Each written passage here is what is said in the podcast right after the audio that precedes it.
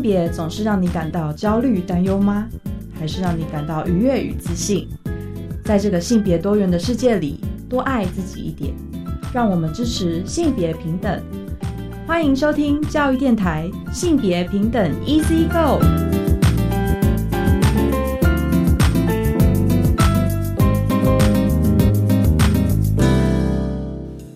收听教育电台性别平等 Easy Go，我是玛丽。不知道大家这一拜过得好吗？大家喜欢玩有奖征答吗？然后，因为我会这样子问呢，是因为我自己呢有时候会留意哦。其实有蛮多 NGO 团体为了要讨论不同的议题，也会使用这种有奖征答的方式哦。像之前我们也分享过，工作的边边女力协会呢，我们其实是用有点像是，那不算有奖征答啦，比较像是那种 IG 故事的一些线索讨论哦。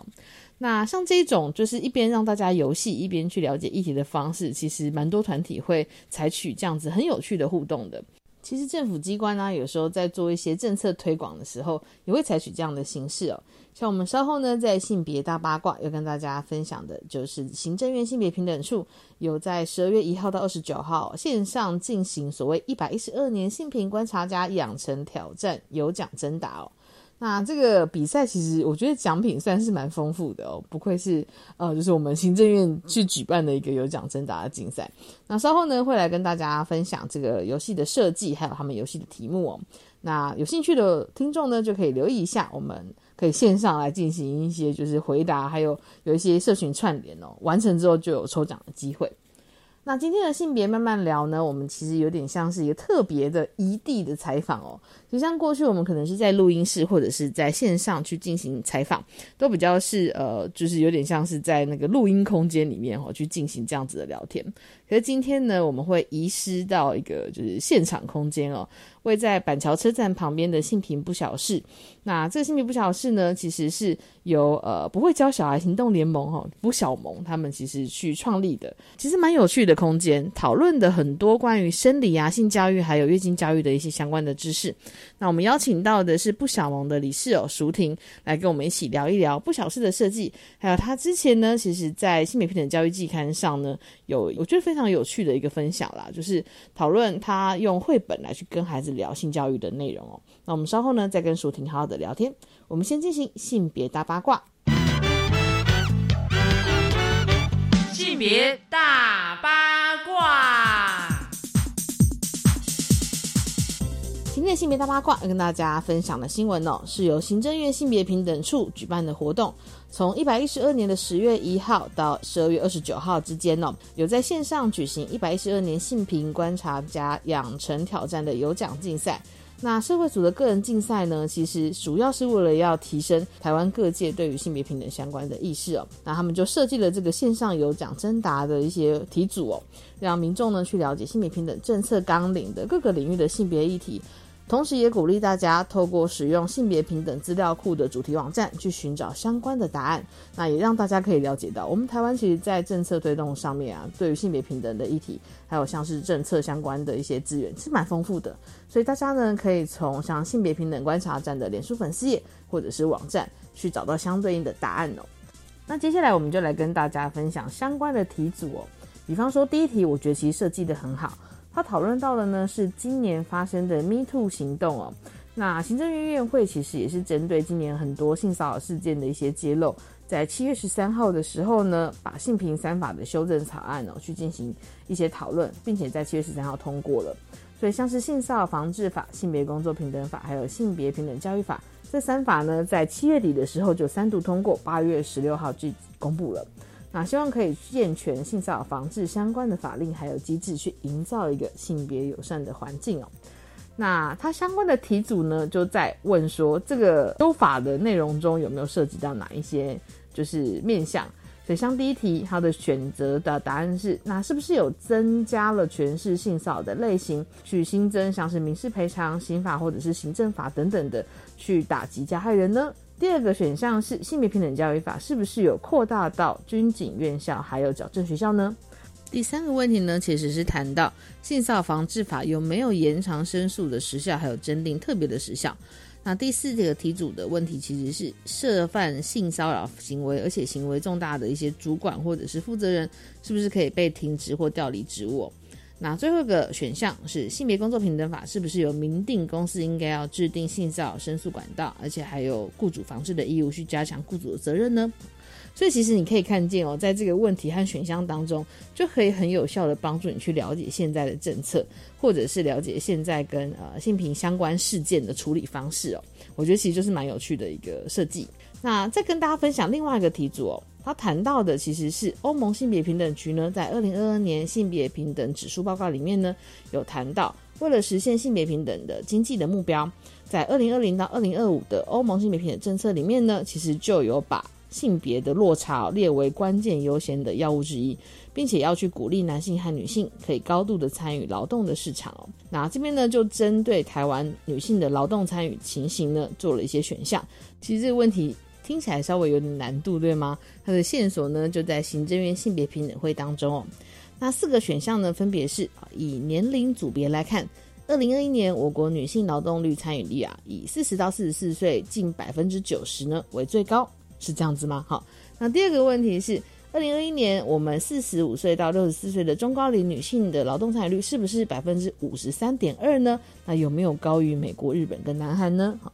第三个问题是我国历年女性劳动力的参与率呢？大概是在百分之六十五以上，与男性相差无几吗？第四个问题是二零一六年到二零二一年来看，我们国家的劳动参与率啊，性别差距好像有逐年缩小的趋势吗？好，所以你看这个问题并不是非常的简单哦，你可能真的要去找一些相关的资料还有数据才能看到。但是它其实是一个线上问答嘛，所以并没有限制你说我要在某个地方来去进行回答，所以你都可以一边找资料，然后一边了解。因为我们台湾其实像行政院也会有一些网站哦，不管是那种面向大众的，然后比较是大众教育的类型，还是有些是政策面向的讨论，其实都蛮需要我们去了解这些资源的。那你今年为了要回答问题，去发现这些资源网站，那未来假设你真的是想要了解台湾的一些政策面向的施行，或者是我们对于性品相关政策的一些资讯的话，你就可以在这个网站上找到资料了哈。那我刚刚说哈，就是这个问题，其实他们题组设计的非常的用心，然后他们奖品也是很丰富，像头奖就有十一寸一百二十八 G 的平板电脑，很诱人，对吧？所以蛮鼓励大家呢，可以去参加我们这个性平大考验哦。一百一十二年性平观察家养成挑战有奖征答哦，由行政院性别平等处推出来的线上问答竞赛，大家可以上网搜寻关键字哦，也可以在他们的脸书专业找到相关的资讯。以上呢就是我们今天的性别大八卦，稍后来性别慢慢聊。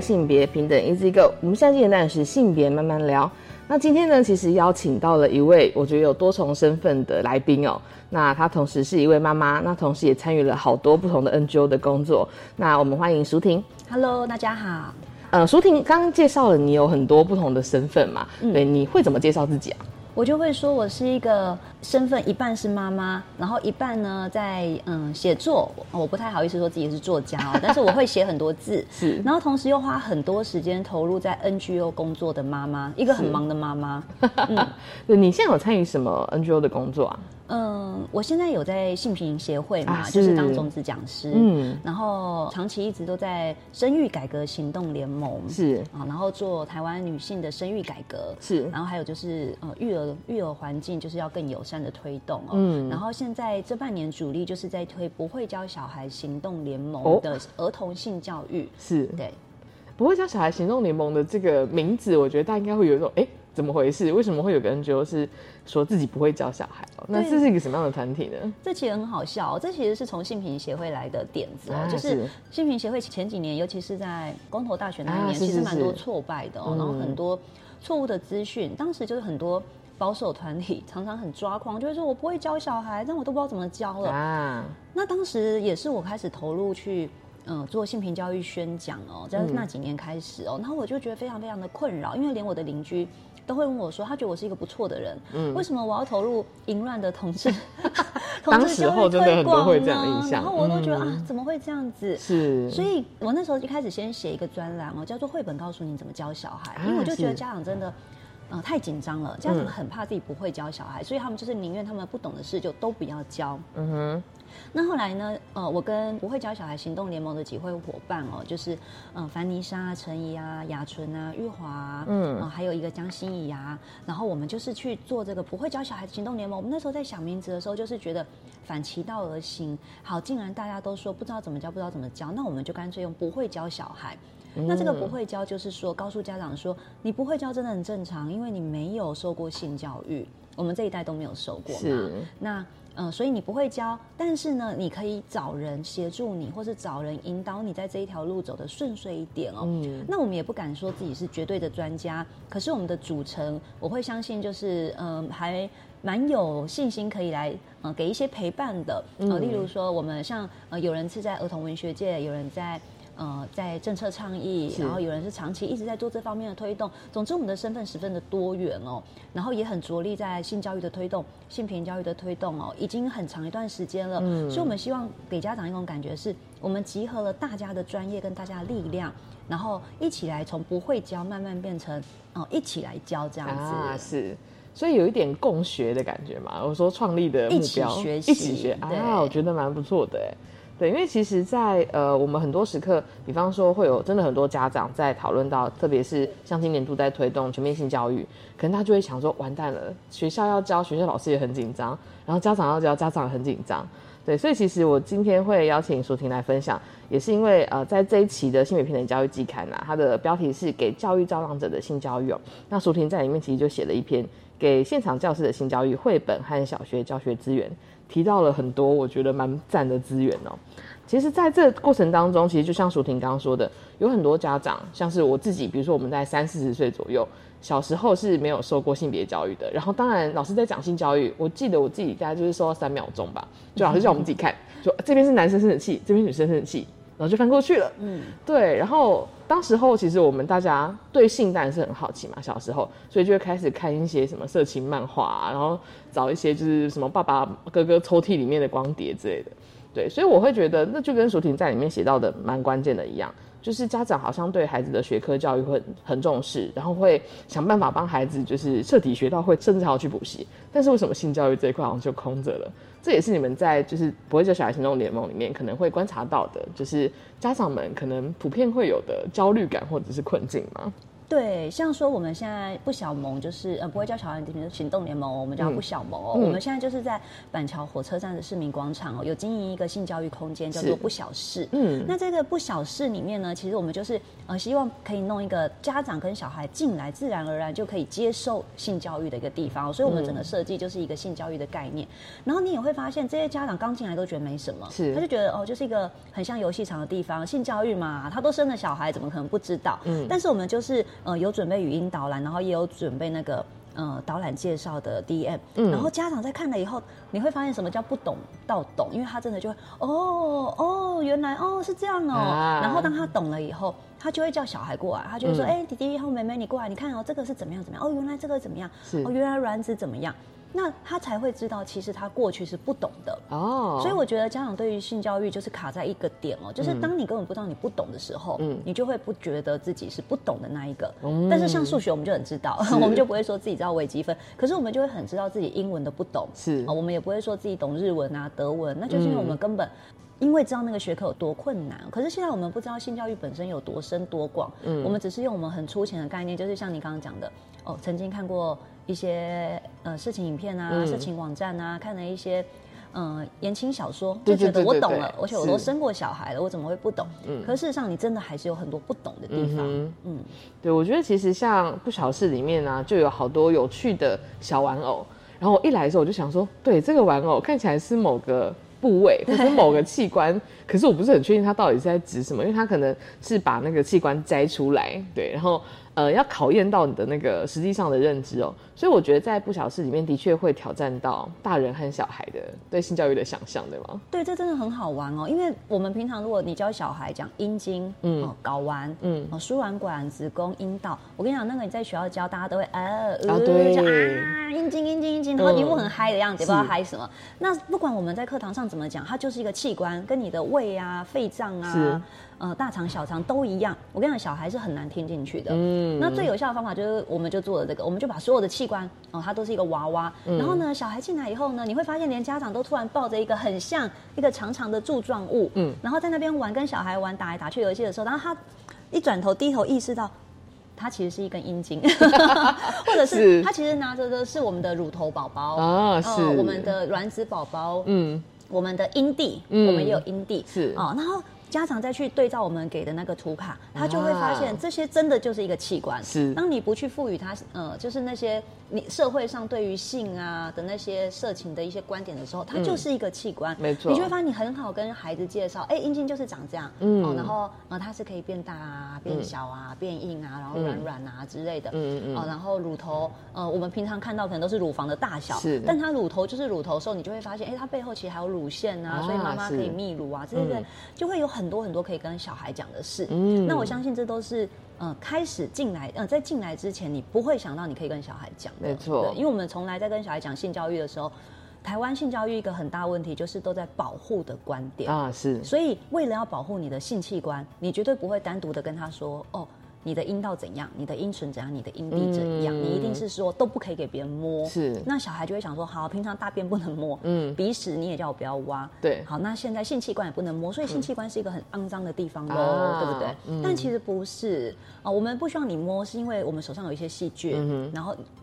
女生的内外生殖器官，它其实是一个呃通道嘛，它是是没有一个阻隔物的。然后男生的龟头、呃阴茎那边其实也是会感染的，嗯所以我们应该要跟小朋友讲的，这个保护是清洁上的保护，而不是它是一个见不得人的东西。啊对，那你当你来到一个空间，哎，所有的性器官都在你面前，你就会发现真的很普通。是，对，就很有机会可以聊。因为的确，我觉得在过去，现其实我们有机会进校园的时候，也会有一些老师会有点焦虑，想说讲那么多真的好吗？会不会让孩子更好奇？但我觉得不就是让他们好奇，让他们去了解，然后、但是家长应该或者老师应该陪着一起了解。对，然后讨论的过程当中，你才知道孩子真正疑问的点是什么，然后不会让大家觉得啊，为什么一讲到阴茎阴蒂就哎呀哎呀的？对，就是很多家长不敢讲性教育的原因，就是他没有办法讲。嗯那我，今天小孩如果跟他说，哎，为什么在电影上面，哦、在发生性行为的人，他们两个为什么在呃呃的叫啊？那这样就会觉得怎么办？我要怎么解释性高潮？啊呃，你跳太快了。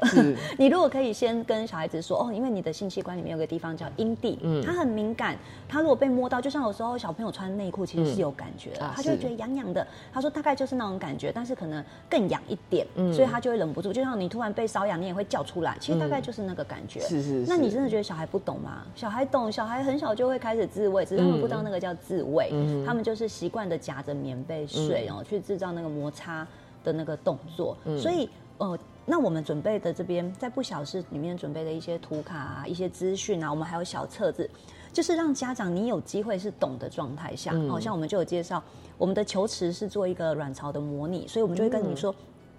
呃，大概你这个一辈子，你大概会制造多少颗卵子，你就可以跟小朋友用讲的。啊，然后呃，是可能有些人这一辈子都不知道前列腺长什么样子，是我们就把前列腺做成巧拼的图案。哦那你就直接站在这里跟小孩说，前列腺长的就是大概这个样子，是是这样就好了。所以家长就突然不是一个不懂的身份。嗯，是，我觉得这其实就是让呃，比如说设计出一个空间，可以让我们在这个状态下一起来讨论，就是呃不同的器官、不同的呃就是器官的作用，然后这些东西其实都是我们身上很重要的一部分。对，那我其实也会蛮好奇，因为像刚刚淑婷说的，这些讨论好像都会发生在生活当中。对，所以其实像刚淑婷分享到很多，就是真的是身为一个家长，在生活当中就有机会观察到孩子对于性这件事情，或对自己的身体有很多的好奇。对，那作为一个妈妈的身份，其实在育儿的过程当中，舒婷本身有什么样子跟孩子讨论到性教育的经验吗？嗯，像洗澡就是最无法避免的时候，因为嗯当然现在小孩如果比较大了，像我儿子已经十岁了，我们就不会一起洗了嘛，他也希望有他的隐私。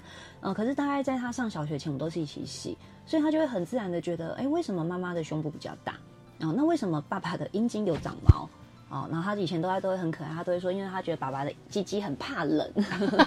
然后或者是。像他就会自然的看到，因为我一直是呃用棉条跟呃月经碟呃月经杯，嗯。好、所以他就会看到呃像说沾了血的棉条，或者是整个月经杯拿出来是有血的，他非常非常小就会知道月经是什么。啊，是。那这些如果你不跟他解释，他会觉得很奇怪，就觉得妈妈的身体不一样。所以其实他如果呃觉得好奇，觉得他有问我，其实都会跟他讲的蛮清楚的。嗯是那再加上我两个小孩都是在家里生哦，我是居家生产。那呃，儿子因为他是自己生产的，他是第那一个被生产的人，他当然没感觉哦。嗯可是那个妹妹，她当她四年后，她四岁的时候，她就要看着妹妹生产。嗯那我就有先准备一些绘本哦，跟她说那一天大概会发生什么啊事，是然后妹妹会从呃妈妈的阴道生出来，然后整个过程大概会怎么样。然后我们看绘本练习很多次后，其实那一天生产，她就完全参与。嗯他真的是嗯。黄金地段嘛，海景第一排，他就跟助产师，因为我是有助产师接生哦是，他就跟助产师，然后趴在我的呃阴道口前面，真的就是看着妹妹的头哦，就是把阴道口撑开，然后慢慢慢慢的整个身体滑出来哦。嗯我觉得呃，有些人可能会觉得给小孩看这个会不会太刺激，小孩会不会很害怕，小孩会不会怕血？嗯那真的都是大人的想象哎、嗯我觉得对小孩来讲，他们之间就真的很像在看我们想象中那种动物分娩的照片，然后他就是看到一个生命啊从妈妈的体内出来，然后擦干净以后，他就抱在怀里，非常非常的正常，而且一般。他也那一天从来没有发出什么奇怪的叫声，是也不觉得呃有一些写出来是很恐怖的事，因为他就知道这就是一个生产的过程。是对，那我觉得，然后第三个状况可能就是像说，呃，我们开始当他年纪比较大，我们会开始看一些电影啊，什么什么，你就难免会有性行为，是呃或是一些比较呃亲密的动作。那我就记得有有一次就是发生那个，嗯、就是录那个在性行为的那一段的时候，嗯然后我女儿她比较小，她大概五六岁哦。她就不知道他们在干嘛，她就很大声我说他们在干嘛？他们在干嘛？嗯是 那我儿子已经知道，因为他已经看过非常非常多性教育绘本了。是他就很大声的说他们在发生性行为啦，干嘛一直问？然后我女儿就想说啊性行为，她就说性行为是什么？什么是性行为？然后我儿子就回答他说性行为就是两个人的性器官一直撞在一起。哇 我就觉得小孩好厉害哦，他用他自己的话诠释，而且诠释的非常的正确。然后我从头到尾在旁边都不需要讲话，是所以我连尴尬的机会都没有，这件事就结束了。哇，哎、这倒是蛮好的，因为我的意思是，像那个哥哥讲跟妹妹讲说性行为是什么样的状态，嗯这表示其实孩子之间也会一起讨论、一起沟通。我觉得这状况其实还蛮常见的。对但是过往可能很多开玩笑或什么的那种可能就在那边呃，或者是对呃什么手指头遮住不看，啊或者是爸爸妈妈觉得好尴尬哦，就赶快转台。我跟你讲，小孩就会想说刚刚到底怎么了？为什么我要错过那里啊之类的？我觉得你就是正常的看，然后跟他们解释一下说。哦，因为他们可能不管是说是偶然发生，或者是一定的情感累积是啊，然后他们当时想要发生性行为，啊、那这个性行为的目的，它不一定是生小孩，它可能就是一种关系的确认。是哦、可能你当下看电影的时候没办法说那么多，但是你们之后其实有很多很多机会，嗯从头再说这件事情。是，嗯，对，因为我觉得就是不要让孩子想说，哎、为什么有时候演到一半灯一黑，然后就隔天，然后两个人看起来关系好像变更亲密了，发生什么事了？然后隔天肚子就大了。对，就是很快的迎接了不同的阶段哦。但是中间被跳过的东西，其实就是我觉得最重要要跟孩子讨论的各式各样的跟自己身体有关、跟自己生命有关的主题哦。好，那我们在下一段落呢，再请舒婷来跟我们分享一下，就是像刚刚说的哦，孩子在小时候给他看很多的绘本，长大之后他就会长出很多对性教育的理解和认识哦。那我们有什么样的绘本可以推荐给老师还有家长呢？我们先休息一下。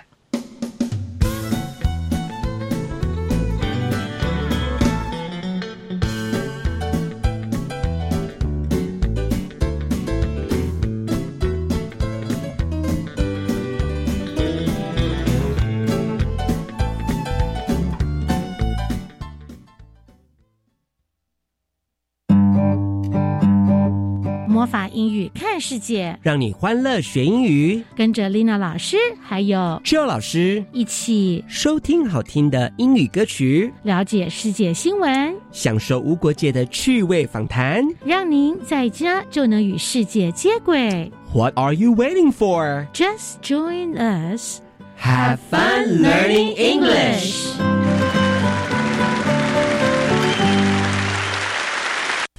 用这个账号密码来玩游戏可以得到高分呢，你要不要试试看？才不呢！这些来路不明的账号密码可能会引导你到假游戏平台被榨取金钱，也可能会招惹刑事责任，这样可是会得不偿失。线上游戏玩家应善加保管个人账号密码，来路不明的网友千万别相信。如果遇到诈骗，请拨打一六五反诈骗专线。以上广告，教育部提供。阿妈，你要去哪里啦？我去参加候选人招待的旅行团啊！哦，阿妈，拿候选人给的钱或是礼物接受招待、免费吃饭、游玩，这些都很有可能构成贿选，这样子是犯罪呢。啊，这么严重哦？那这样我不要去了。不止不能去，我们还要勇于检举贿选，齐心反贿选，全民动起来！检举贿选，请拨打零八零零零二四零九九，拨通后再按四。以上广告由法务部提供。我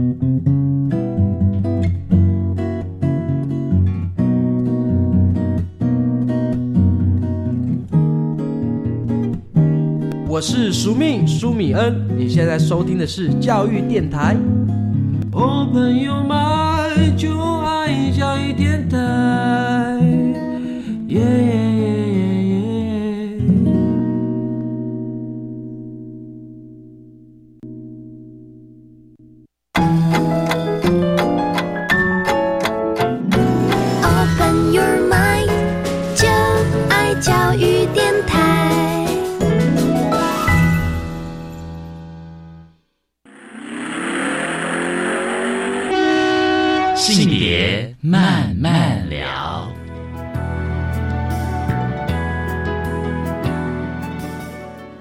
欢迎再回来，性别慢慢聊。那我们在第二个段落呢，想要请舒婷哦，跟着我觉得上一段其实聊得非常开心，就是得到了好多。你真的在跟孩子聊的时候，你可以从什么样子的视角切入，或者是你需要找很多像爸爸妈妈自己不熟悉，那我们需要找很多的，就是子弹，就是教具啊、绘本啊等等的。对，那舒婷在这一期的季刊的这个文章里面，其实介绍了蛮多不一样的绘本，有一些是我看过，有些是我没看过的。然后我看了觉得非常开心，就是学习到很多新知。所以想请舒婷跟大家介绍一下哈，就是这些你在季刊里面可能像有介绍到，比如说有什么毛病，讨论到的好像是像性荷尔蒙这样子的一个主题，跟青春期，我觉得这其实对孩子来说也是身体在变化，他会很困惑，也会很好奇的时刻。对，那这本绘本大概是在讨论什么样子的内容呢？对，这本书蛮有趣的哦，但是它可能因为比较旧一点哦，所以现在其实很少人在看。啊但是我那时候看的时候，我就觉得哇，它好好玩哦。我们通常跟小孩在讲青春期，我们就会跟他讲说，你就会长痘痘啊，长体毛啊。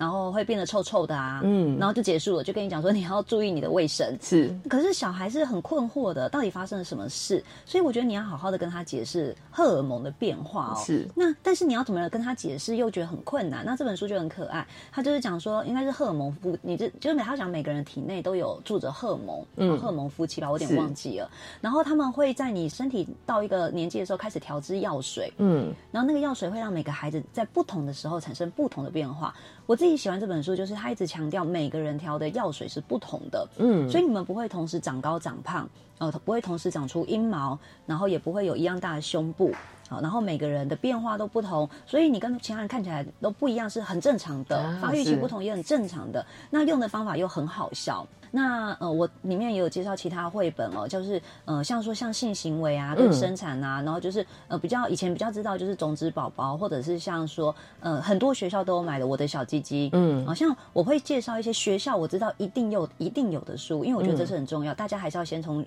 学校图书馆去找，是。然后就会发现说，哎，像这本虽然我的小鸡鸡它是以呃男生。的性器官来当书名，嗯。可是它其实里面讲的男生女生都有，是。对，那他会讲说，呃，一个呃关于性器官的介绍，然后我记得也有也有短短的性行为嘛，我已经有点嗯忘记了，但是是蛮模糊的，因为它嗯毕竟还是比较保守一点的作品哦。是然后最后也会讲一下，就是呃小新公园大野狼，当然这个观点已经过时了，我们已经知道，呃儿童的性侵害比较是熟人性侵，可是我觉得他能够在学校里面出现，已经是一个进步了，因为。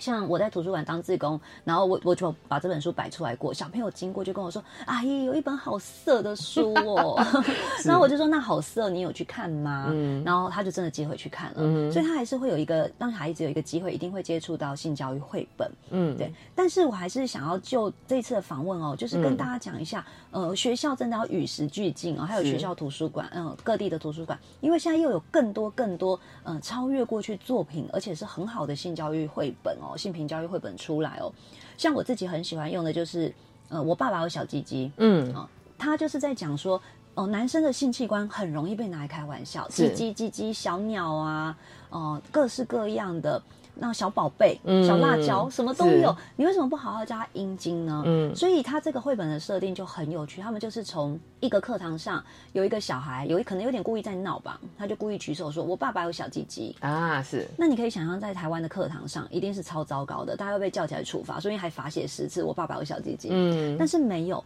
在这个绘本设定里面，他们老师就开始带着大家讨论，为什么你要讲有小鸡鸡？嗯小鸡鸡的名字叫做阴茎。然后每个家庭都有不同的昵称，没有错。可是嗯你要知道它真正的名字是什么，还有它的功能是什么。然后详细的介绍完之后，啊、大家就会可以更了解。但是我们同时也不会去驳斥小孩说你在家那样讲是错的。嗯哦就像你们每个人都有小名，那但是在学校大家都会叫你的名字一样。嗯那我觉得这个观念真的好好哦，因为在我们一直在讲性器官证明的时候，嗯其实我也会很担心那些呃我们在家里的一些昵称啊，一些很有趣的词哦，小孩回去就会说妈妈以后不能再讲鸡鸡了，啊我们全部都要讲阴茎。嗯哼所以我觉得这本书提醒，其实同时也提醒了大人跟小孩啊，就是每个家庭就有自己的一些文化背景，嗯你不用太担心啊、但是你要学会正确的东西。是没错，那像同一个系列，我自己非常非常推的这个系列，它其实好像是去年出版的吧？嗯我觉得三本都超适合我们国小收的。可是其实就我目前观察，我发现大部分的国小都没有收这三本、啊。嗯哦，第二本就是我可以爱上谁，是啊我可以爱上谁嘛？我觉得好棒哦。嗯就是。呃，国小我们听说蛮多推广性平教育的讲师哦，就是现在到了国小推性平教育，常常就还是会停留，呃，或者是被学校要求停留在月经教育跟保护身体，是，然后打破性别刻板印象，这是最嗯常见的哦。那一旦要到性倾向的认同的时候，学校就会卡住，还会跟你说这个很敏感，尽量不要讲。但那就很可惜，因为小朋友这个时候正在懵懵懂懂哦，他们其实会很好奇，他们觉得哦，好像我好像蛮喜欢谁的，但我又不知道我对他的喜欢到底是什么。嗯那为什么不好好做个引导呢？那像这个这一本书一样，也是在课堂中开始的问题哦，就是呃，大家老师在问小朋友未来想要做什么啊、当老师啊，当医生啊，当护理师啊，嗯各式各样。就一个小朋友说，我长大以后想要和哪某班上另外一个男孩结婚。啊是，然后大家就说：“可是你也是男生，你可以跟他结婚吗？”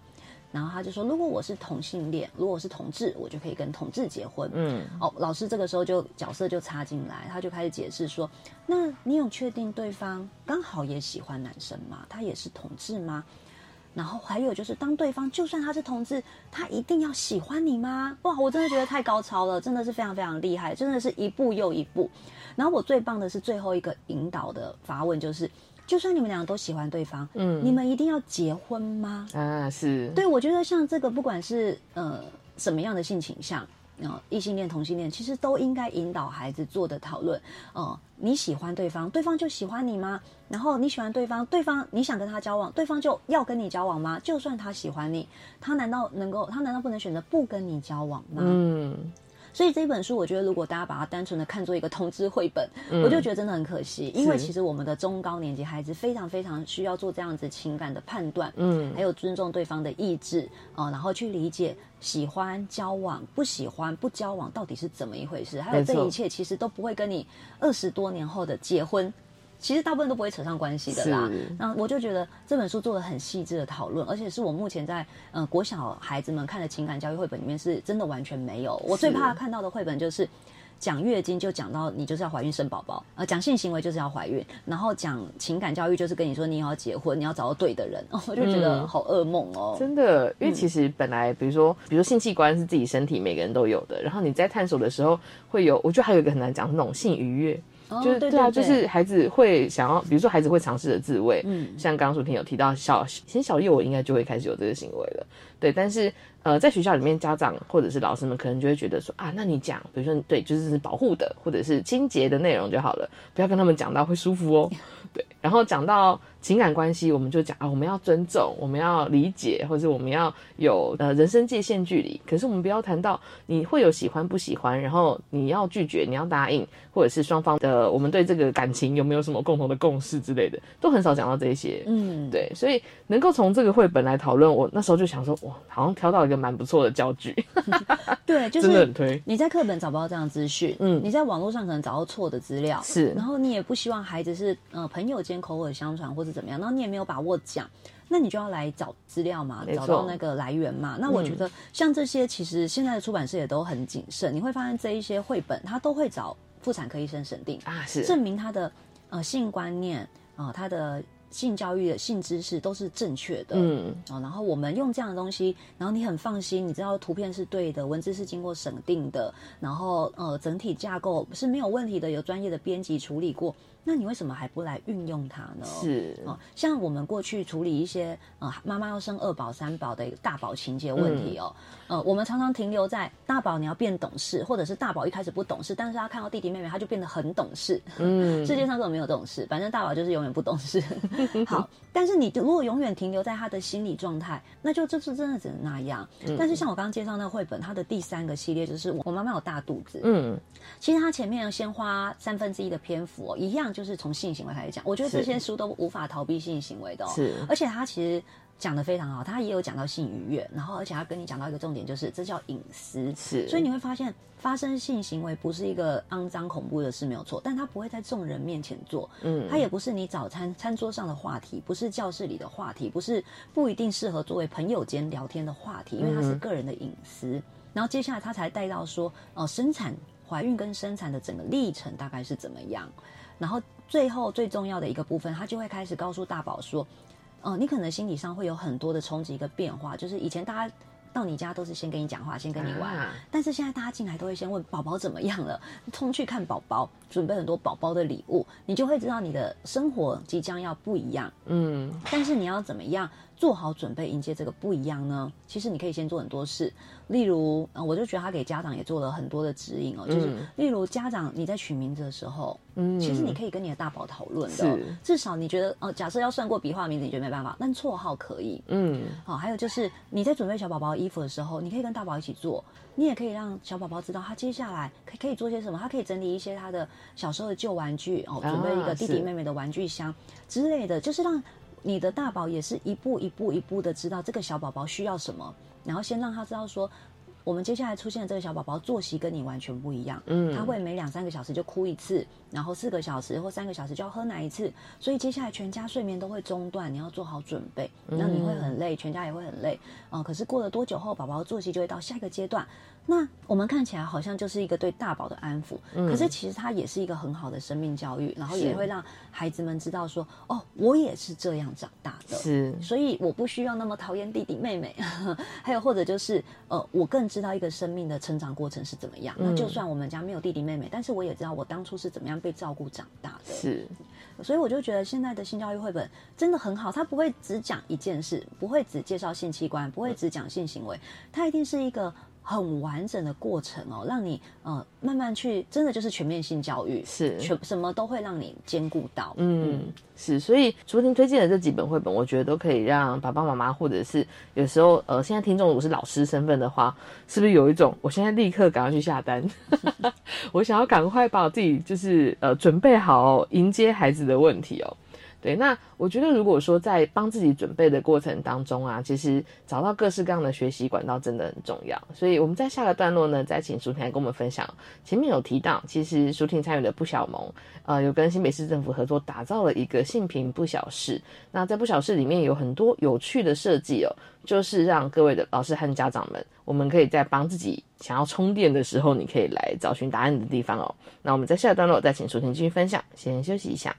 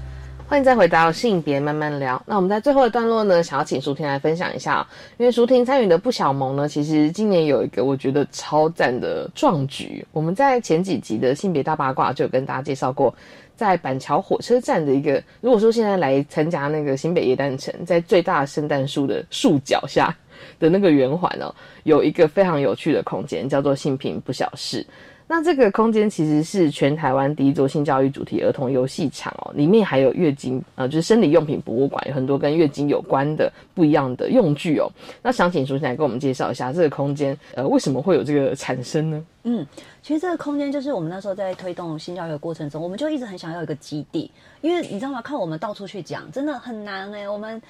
啊，真的是讲不完，而且你讲的速度是比不过那些嗯去推广错误性教育的人哦。所以我们就想，如果我们可不可以在我们对外做社会倡议的同时，有一个基地，是能够把对性教育有兴趣或者是没有兴趣，但是偶然间经过的人拉进来，他自然的接受性教育。然后我们也可以在这边让很多跟儿童人权啊、女性权益相关的活动都在这个空间发生，会不会有这个可能？哦，所以我们就是透过。呃，新北市政府的一个就是比较呃公益友善的呃方案哦，然后去承租下现在的这个基地是。啊，然后呃我们自己处理，就是把它装修成现在这个样子，然后希望大家经过的时候，你可能一开始如果我们上面就写着一个性教育基地，嗯，真的大部分人都不会走进来，是，但是它现在叫做性平不小事，嗯，所以呢，就是取它一个谐音，就是你就会觉得对性平这件事情真的不小，嗯，还有就是。然后到底什么是不小事？到底是小事还是不小事？然后就会有一种很困惑的感觉，然后你就走进这件不小事，是你就会发现，哎，这性平的事情真的不是一件小事，它真的是很多大事哦。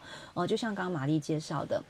我们有一个以性教育为主题的游戏场，你在玩的时候，你可能觉得跟外面游戏场有点像，又有点不一样。嗯，它的一些设计是呃，我们很用心的，就是例如呃，我们在我们的球池里面，你会发现有特别大的。红色泡棉球是，就是希望小孩子知道说，虽然你的卵巢里面已经有非常多颗卵泡哦，哦，在准备在你出生，妈妈有你怀孕的那一刻就有，但是当你的卵巢成熟，准备开始排卵的时候，每个月只会有一颗，而且左右卵巢你不知道是哪一片边，但是这一颗它就会弹射进我们的攀爬架哦，就是一个输卵管的概念，它弹射进去了，然后爬爬爬爬爬在那里，呃，如果它刚好遇到精子。然后它可能有可能会受孕，也有可能没有受孕。嗯，哦，那没有受孕的卵子，呃，就会往前进到我们有一个子宫的洞，就像我跟玛丽正在这里录音。对，我们在子宫的洞里面，然后再从我们子宫的那个小洞，我们还有一个阴道口，你又可以从阴道口把自己跟月经的一些呃子宫内膜啊一起送出去。是，那你看哦，你平常跟小朋友讲，觉得好难讲哦。但是当你在这个空间，你只要这样跟他讲，他就会变成自己把自己当一颗小卵子，然后整个走完这一圈。然后他就算只有幼稚园，他都可以很清楚的跟你讲月经是怎么产生的。没错。对然后我们也有做那个呃睾丸的洞，是对。然后里面有呃，应该是说阴囊的洞，然后就是有睾丸，嗯哦，然后它就松松软软的。我跟你讲，摸起来超像男性睾丸的。是。对，然后也有准备阴茎，啊，阴茎的娃娃。然后还有准备小车车，为什么有小车车呢？因为我们就是想让你知道，你的精液哦，精液其实就是小车车，它里面载很多很多精子。然后当你每一次射精的时候，你就把它想成是一个小车车要出发。嗯。但是你的司机呢，刚好是一个有点盲目的司机，他并不知道他要去哪里，他可能去到卫生纸。他可能去到墙壁，他可能去到地上，他可能去到排水孔，嗯，他也可能是进去哦某一位女性的阴道，嗯啊之类的。那他们接下来发生什么事情，那就又很难说。是对。那像这一些介绍，呃我们会有 D N 的图文介绍，然后也会有现场的语音播放。我们有请孩子们帮我们录一个大概五分钟左右的语音档哦，是，然后让小孩在玩的时候。他就会开始跟他介绍说：“哎，你正在求池玩吗？你有没有注意到什么什么什么之类？然后或者是家长在陪伴的时候，他可能会划个手机放空。但是当他听到音档的时候，他就会稍微听一下，然后他就会发现，哎，这些都是我刚刚没有注意到的啊。是，对，因为这个空间的设计会让大家自然而然的在，因为你就是孩子一定会立刻冲进球池，孩子会立刻跑上攀爬架，对，然后这些地方都有不一样的意义。我觉得它很巧妙的融合了一般游戏场。会有的一些设计，然后它又把它转化成是我们身体里面不同器官会开始发生一些神奇的事情。嗯，这真的很不错，孩子可以一边玩一边学哦。刚刚进到这个空间里面，因为我们现在虽然坐在子宫里录音，然后我现在靠着子宫内膜，对，然后还印象最深刻的是，我一进门的时候，我先看到了一面墙，对，然后我觉得这个是小孩子可以在游戏场玩，大人应该会先被那个有点像是博物馆的视觉的那种墙吸引住吧？可以请纯你跟我们介绍一下吗？对，呃，我们如果不小心，你一走进来啊，你就会发现你很像来到一个百货公司橱窗柜啊。那这就是我们发起人之一哦，也是我们现在的理事，就是凡妮莎。然后这是她二十年来哦，在世界各国收集到的各种生理用品啊。那她收集的时候，她当然就是非常非常用心。然后她现在就是把它陈列展示在这里，所以你会看到各式各样的呃月经杯，嗯，啊，然后还有就是各国的月亮碟片。然后也包括台湾现在，然后今年开始，哎，应该是去年吧，我有点忘记了。去年，哎，今年开始就是生产，然后呃，在台湾已经有很多人购买的碟片，然后还有各种棉条，包括说可冲入马桶的棉条，反正各式各样的都有。然后也有最传统的卫生棉，你要看当然也是有。然后我们也有让你看说，其实你一次。呃，如果说你没有什么样呃特别的疾病的话，你一般来讲，一个一个女性她一次月经周期她来的经血量其实只有多少而已，真的就是两乐多那么多，嗯是哦，甚至不到一整罐养乐多，所以你就可以让孩子知道，妈妈看了以后才会知道说啊，为什么我每次都觉得量好多，其实没有，真的没有很多。然后旁边还有做另外一个对比，就是让你以为的那么多跟其实的那么多，然后。旁边有放一个卫生棉，剪开，因为卫生棉里面是水晶宝宝，它会变大，就像尿布的道理。然后也有呃月经内裤，所以就是各式各样的生理用品在这里你都可以看到，嗯。然后也有就是呃阴道的模型，让你知道你其实不管是棉条啊、碟片啊、月经杯放进阴道的时候，它会在哪个位置。所以为什么我们都一直强调你，当你放对的时候，嗯。你没有感觉，是。哦，然后呃，月经碟片为什么它可以自动排泄啊、然后为什么就是呃，像棉条，很多人都觉得棉条很危险，嗯哦它会引发什么各有有一种菌，然后你就会。呃，败血啊，什么什么对对对死掉的。可是其实，当你正常使用它的时候是没有问题的。嗯你不要把它放在体内超过二十四小时嗯之类的。可是你想想看哦，我们使用卫生棉，我们也不会超过二十四小时不去换它。那为什错么大家都一直要假定、嗯女生就是会忘记他？是 那就是一种不信任。然后因为这个嗯不信任，就一直跟你说他很危险。嗯我觉得不是这样，我们反而是要跟孩子说，我们现在真的有很多很多生理用品，那这边全部都给你看，你有选择的空间，然后你也有要有学会他们的知识，然后嗯你再去选择你适合的。像我自己在学校做推广，我一定会介绍这一块，然后我都会一直鼓励孩子们说：你们知道吗？你们每天坐在木头椅上超过八小时，嗯然后下课只有十分钟，然后如果两节连在一起，你就没有下课，嗯然后你还要上体育课，你一定不会想用有翅膀的卫生棉。嗯他们跑步胯下都超痛的，嗯然后他们就会说他们不想上体育课，嗯然后就会被男生笑，觉得他们偷懒。但是如果他们今天穿的是一条月经内裤呢，嗯那感觉是完全不同的。或者是呃，如果家人愿意多给一些协助跟指导，他们使用那个棉条呢，嗯哇，他们连夏天也没有闷热的困扰。是所以我们很希望家长走进来，看看这一些在其他国家早就习惯用的生理用品，嗯然后为台湾的小女孩多带一点选择的自由跟啊权利。是对，那有没有用？真的很有用。哦，我我有看到玛丽就是提的问题哦，就是嗯有没有发生尴尬的状况？对有，我们有过那个呃，可能就是女性进来哦，也是成年女性，但是她看一看以后，她就说啊、这些小朋友真的需要知道吗？算了算了，然后就走了。是但是也有就是带着女儿进来玩的爸爸，那因为他在整理东西，或者是他必须要抱着女儿，因为嗯喂他吃东西的时候，他就坐在我们的生理用品博物馆的正前方，嗯，然后他就坐在那边二十分钟、哎，天天在喂奶，对，他在用奶瓶喂奶，嗯他就把这个整个生理用品博物馆看得非常的透彻，因为我们都有放知识卡哦，是所以他就不得不把它看完。嗯那你会说家长接受到这些知识有没有差？有的，我相信是差别很大的，嗯因为有些时候我们一直选择卫生棉，是因为我们不知道有更好的选择。嗯哼可是，就像你今天已经知道，你今天不一定只能吃饭的时候，你就会去吃别的东西。没错，对，我其实还看到有一些是那个，像刚刚已经有说的，它除了很多生理用品之外，还有一些是模型。嗯我觉得对孩子来说其实还蛮关键的，因为包含像是呃一个女生的子宫在没有怀孕的时候，它是多大的样子，为什么可以塞进一个宝宝，然后自己在认识自己的性器官这件事情上，特别是我觉得男孩子对自己性器官的讨论蛮多，但是女生也很少讨论自己的性器官。对，所以有模型啊，或者是有各式各样的小道具，或者是有那种真的是感觉水晶模型吗？对，就是剖面图的那个。我其实觉得，对于一个已经在做性别教育或性教育的工作者，就是像我自己来讲，我也觉得哇，其实我就是很少看到这样子的一个教材或者是一些教具的产生，所以蛮推荐大家，如果是老师身份的话，也很欢迎欢迎来到我们的性平不小事哦。那如果是家长的话，更欢迎你带着孩子可以一起来哦。最后想要问淑婷的是，不管是性教育或者是性平教育的这些经验当中，其实如果说家长或者是老师们想要帮自己充电的话，除了可以来性平不小事，或者是除了像你推荐的这些绘本之外，如果说大家想要关注一些 NGO 相关的资讯的话，你有没有什么推荐呢？